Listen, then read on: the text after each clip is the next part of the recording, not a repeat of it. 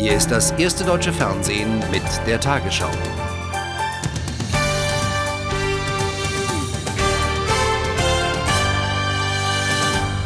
Guten Abend, meine Damen und Herren. Der Irak beugt sich offenbar dem UN-Ultimatum. Einen Tag vor Ablauf der Frist hat sich Bagdad zur Zerstörung seiner Al-Samud-2 Kurzstreckenraketen bereit erklärt. Damit soll, wie gefordert, spätestens morgen begonnen werden. UN-Waffenkontrolleure führten bereits heute Vorgespräche zur Klärung der technischen Einzelheiten. Chefinspekteur Blix sprach von einem bedeutenden Schritt, die US-Regierung dagegen von Tricks. Präsident Bush ging heute gar nicht mehr auf die umstrittenen irakischen Raketen ein. Bush sprach heute vor dem neu gegründeten Heimatschutzministerium. Gestern hatte er die angekündigte Raketenvernichtung als Täuschungsmanöver von Saddam Hussein bezeichnet. UN-Waffeninspektor Hans Blix präzisierte in New York die Ankündigung der irakischen Führung. Uh, ich bestätige, dass wir gestern einen Brief erhalten haben, in dem der Irak sich prinzipiell zu der Zerstörung der Al-Samud-2-Raketen bereit erklärt. Dies soll am 1. März beginnen, also morgen. Selbst wenn der Irak dieses Versprechen an Blix hält, würde dies für die USA keineswegs bedeuten, dass Saddam Hussein damit die UNO-Auflagen erfüllt hätte, wie Regierungssprecher Ari Fleischer vor anderthalb Stunden klarmachte. Totale Entwaffnung heißt totale Entwaffnung heißt totale Entwaffnung. Wenn jemand eine Patrone aus seiner Pistole nimmt, hat er sich nicht entwaffnet. Er hat immer noch fünf Patronen, mit denen er töten kann. Folgerichtig betreibt die Regierung Bush den Truppenaufbau am Golf unbeirrt weiter. Heute lief der Flugzeugträger Nimitz von der Westküste aus und machte sich auf den Weg in die Golfregion. Ebenfalls heute macht sich die 101. Airborne Division auf den Weg. Dieser Division wird eine Schlüsselrolle in der ersten Phase eines möglichen Krieges zugeschrieben. Bevor sie zum Einsatz kommt, wollen die USA zunächst noch versuchen, den UN-Sicherheitsrat von ihrer Position zu überzeugen. Aber die Entscheidung über Krieg und Frieden wollen sie davon nicht abhängig machen. Bundesaußenminister Fischer und sein französischer Amtskollege de Villepin begrüßten die Ankündigung des Irak zur Zerstörung der Raketen. Beide betonten, der Weg zur friedlichen Entwaffnung des Regimes müsse fortgesetzt werden. Fischer sagte, es sei nicht einzusehen, weshalb die Inspektionen gerade jetzt, wo sie konkrete Ergebnisse zeigten, abgeschlossen werden sollten. Der russische Außenminister Ivanov hat mit einem Veto gegen eine neue Resolution des UN-Sicherheitsrates gedroht. Nach Gesprächen mit der chinesischen Führung in Peking sagte Ivanov, Russland werde keine Resolution unterstützen, die direkt oder indirekt zu einem Militärangriff auf den Irak führe. Moskau werde sich aber weiter um Einigkeit im Rat bemühen. Die Schlichtung hat im Tarifstreit der Lufthansa den Durchbruch gebracht. Gewerkschaft und Unternehmen akzeptierten heute den Spruch von Hamburgs früherem Bürgermeister von Donani, der zwischen den Tarifparteien vermittelt hatte. Das Einkommen des Boden- und Kabinenpersonals soll in drei Stufen steigen. Der Vertrag für die 52.000 Beschäftigten hat eine Laufzeit bis Ende 2004. Ein fester Händedruck, ein strahlendes Lächeln, so als hätte es den langen Tarifstreit nie gegeben. Einigkeit brachte der schlichte Spruch von Hamburgs früherem ersten Bürgermeister Donani. Der sprach von schwierigen Verhandlungen. Meine Damen und Herren, wenn man einen Schlichter anruft, dann ähm, ist es im Allgemeinen so, dass beide Seiten begründete Positionen haben, aber dass die Vorstellungen eben wegen dieser Begründbarkeit weit auseinander sind. Und das ist der Kompromiss, eine Gehaltserhöhung in drei Stufen.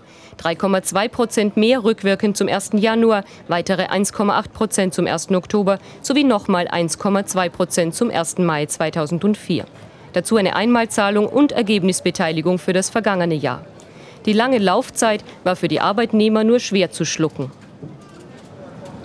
Wir haben den Schlichterspruch am Ende doch akzeptiert, weil wir zumindest in dem Schlichterspruch auch Elemente erkennen, die es uns ermöglichen, im Jahre 2004 auch über eine Ergebnisbeteiligung bei Lufthansa zu verhandeln. Und insofern ist diese Achillesferse dann etwas äh, überdeckt worden. Ich denke, man muss Verständnis dafür haben, dass in diesen schwierigen Zeiten für die Mitarbeiter ganz entscheidend ist, dass sie ihre Arbeitsplätze behalten können. Und ich glaube, das hat auch am Schluss den Kompromiss ermöglicht. Arbeitsplatzsicherheit ist auch das Ziel einer sogenannten Krisenvereinbarung. Falls die Lufthansa in wirtschaftliche Turbulenzen kommt, kann die Arbeitszeit ohne Lohnausgleich herabgesetzt werden. Weder Arbeitnehmer noch Arbeitgeber sind völlig zufrieden. Doch in Zeiten wirtschaftlicher Flaute ist eben kein Platz für Champagnerlaune. In der Rürup-Kommission zur Reform der Sozialsysteme wird über einen radikalen Umbau der Pflegeversicherung diskutiert. Kommissionsmitglied Stolterfoth schlug den Gremien vor, die Versicherung nicht mehr aus Beiträgen von Arbeitnehmern und Arbeitgebern, sondern aus Leistungen aller Steuerzahler zu finanzieren. So könnten die Lohnnebenkosten um 1,7 Prozentpunkte gesenkt werden. Staatliche Hilfe soll dann nur noch an finanziell Bedürftige gehen. Die Pflegeversicherung kippen? Soweit ist es noch lange nicht. Doch dass sich die Rürup-Kommission mit deren Zukunft befassen muss, liegt auf der Hand. Zwei Millionen Menschen erhalten gegenwärtig Leistungen aus der anteilig finanzierten Pflegeversicherung und es werden immer mehr. Die Lücke zwischen Einnahmen und Ausgaben wächst. Das lässt sich ändern, wenn man die Pflegeversicherung abschafft und die Pflege über Steuern finanziert. Nur noch Arme sollen danach Hilfe vom Staat bekommen. So jedenfalls will es Barbara Stolterfoth der Rürup-Kommission vorschlagen. Unsere Vorstellung äh, geht dahin, dass der Faktor Arbeit entlastet wird. Das ist wichtig. Und unsere Vorstellung geht auch dahin, dass die, die jetzt äh, den Sozialstaat im Wesentlichen finanzieren, die Krankenschwester und der Facharbeiter und äh, der Lehrer und die Ärztin, dass die nicht belastet werden, sondern dass das über Steuern finanziert wird. Die Gewerkschaften wollen sich darauf nicht festlegen und auch die Arbeitgeber sind nicht so überzeugt von der Idee. Die Nebenkosten werden reduziert. Es werden nur noch diejenigen finanziert, die auch bedürftig sind. Aber langfristig gesehen, mit Blick auf die Demografie, ist es keine Lösung. Es gibt aber auch andere Überlegungen, zum Beispiel von Frau Trauer nicht äh, bei der ähm, beitragsfinanzierten Pflegesicherung zu bleiben. Äh, und äh, das muss man jetzt erst einmal abwägen, das Für und Wider, und dann hoffentlich zu einem Ergebnis kommen. Bert Rürup schweigt zu alledem. Erst einmal sollen die Vorschläge in seiner Kommission beraten werden. Auch wenn noch einiges unausgegoren wirkt, so läuft doch alles auf mehr private Vorsorge zu.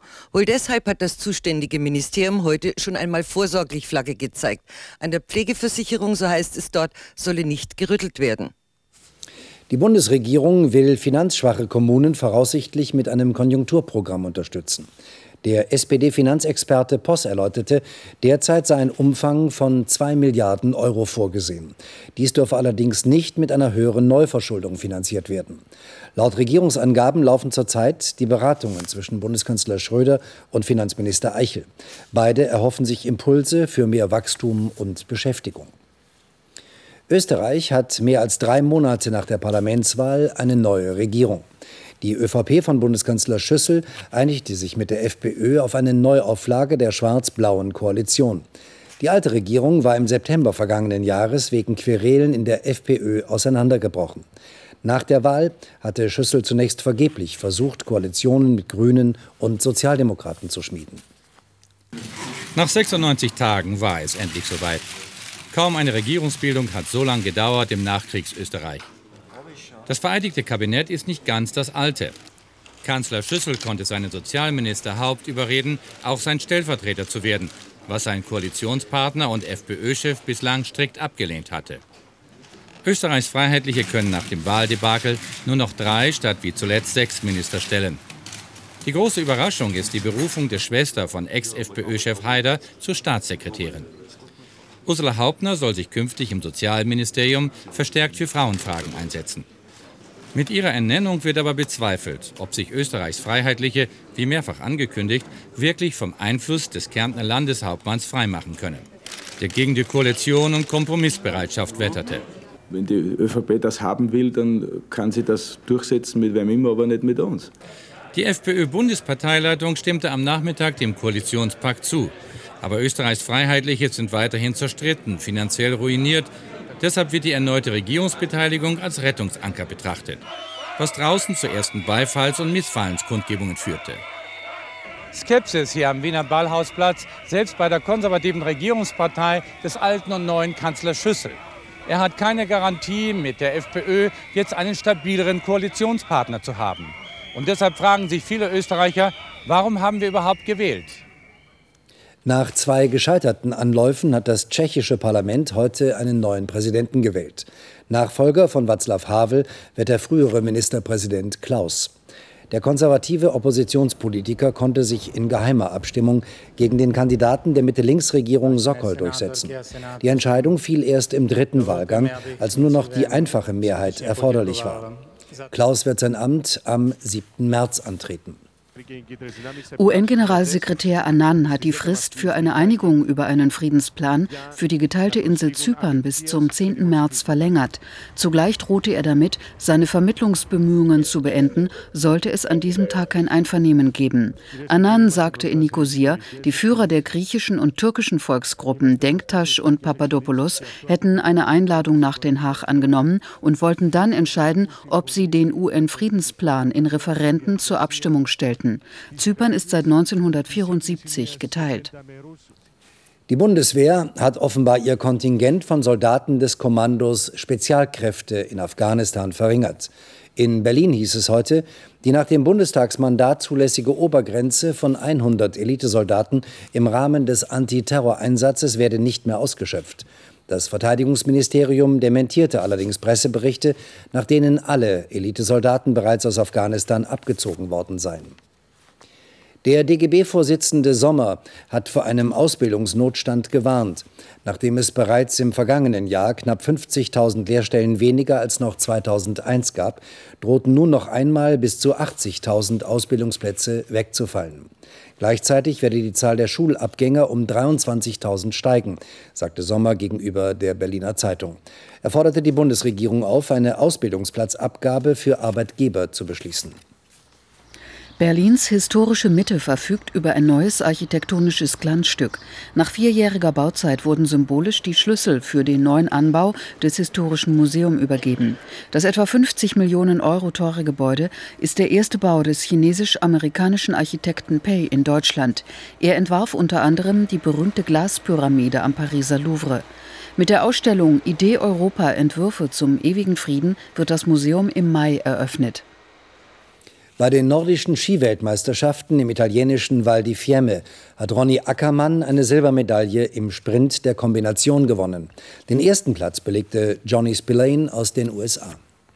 Dritter Wettbewerb und dritte Medaille für Ronny Ackermann. Nach dem Sprung von der Großschanze war der Oberhofer neun Sekunden nach seinem Teamkollegen Georg Hettich auf die 7,5 Kilometer Langlaufstrecke gestartet und setzte sich schnell an die Spitze. Das DSV-Duo machte zusammen mit dem Österreicher Gottwald das Tempo. Doch am letzten Anstieg zog dann der Amerikaner Johnny Spillane vorbei und sicherte sich im Schlusssprint den Weltmeistertitel 1,3 Sekunden vor Ackermann. Ja, das war für mich ähm, eigentlich der geilste Höhepunkt überhaupt. Also mit drei Medaillen, einmal Weltmeister, das war Vize-Weltmeister. Also ich glaube, mehr geht nicht. Es war mehr, als ich mir erwartet und erhofft hatte. Spillane vor Ackermann und Gottwald. Georg Hettich landete auf Rang 4. Bei den Skiweltmeisterschaften in Val di Fiemme sind die deutschen Skispringer erstmals seit zehn Jahren ohne Medaille geblieben. Sven Hannawald wurde heute beim Springen von der Normalschanze nur 24. Michael Uhrmann war als 13. noch der Beste. Es siegte der Pole Adam Malisch. Die Schweizer Segelyacht Alingi hat beim America's Cup vor der Küste von Auckland das vierte Rennen in Folge gewonnen. Pech hatte die gegnerische Mannschaft. Starke Böen hatten das Boot des Titelverteidigers Neuseeland erfasst und den Mast brechen lassen. Während beim Team Neuseeland die Motorsäge in Betrieb ging, segelte im Hintergrund die Alingi dem vierten Sieg entgegen. Ein Mastbruch beim Titelverteidiger entschied die vierte Regatta des America's Cup. Wie schon bei der ersten Regatta hielt das Boot der Neuseeländer den knapp 25 Knoten Wind nicht stand. Glück im Unglück, an Bord kam beim Bruch niemand zu Schaden. Für die Segelnation Neuseeland ist der heutige Tag dennoch einer der schwärzesten ihrer Geschichte. Na, ich denke mal, heute ist mehr zerbrochen als zu der Mast. Äh, wird sehr, sehr schwer für die jetzt wieder davon sich zu erholen. Um in den Hafen geschleppt werden zu können, mussten die Kiwis ihr demoliertes Boot bereits auf dem Hauraki-Golf weiter zerkleinern. Die nächste Demütigung für die Neuseeländer. Wenn man das alles zusammenzählt, was wir in den letzten Wochen hier gesehen haben, äh, dann scheint überall ein kleines bisschen zu fehlen. Und ich glaube, das kleine bisschen haben wir überall extra. Übrigens, ganz zum Schluss quittierte auch noch die Motorsäge ihren Dienst.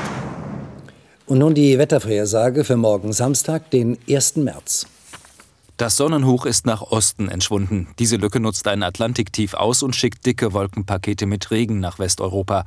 Nur im Südosten Europas scheint die Sonne ungetrübt. Im Mittelmeerraum wechseln sich Sonne und Wolken ab, es schauert aber kaum. Heute Nacht kommen von Westen dichte Wolken nach Deutschland hinein. Nach Mitternacht fängt es vom Saarland bis ins Emsland an zu regnen. Sonst wolkig, aber trocken. In der Früh bilden sich ein paar Nebelfelder. Morgen zieht der Regen nach Osten weiter, verliert dabei aber an Stärke. Östlich einer Linie Holstein-Chiemgau bleibt es trocken mit ein paar Sonnenstrahlen. Der Wind weht meist schwach aus Süd, nur an der Ostsee etwas lebhafter aus Südost bis Ost. Heute Nacht sinken die Temperaturen auf plus 6 Grad im Rheinland und erreichen in den Alpen minus 6 Grad. Morgen steigen die Werte auf 4 Grad in Mecklenburg und 12 Grad in Köln, Düsseldorf und München. In den nächsten Tagen macht sich die Sonne rar. Viele Wolken ziehen übers Land. Die Rosenmontagszüge bekommen wohl ein paar Regentropfen ab.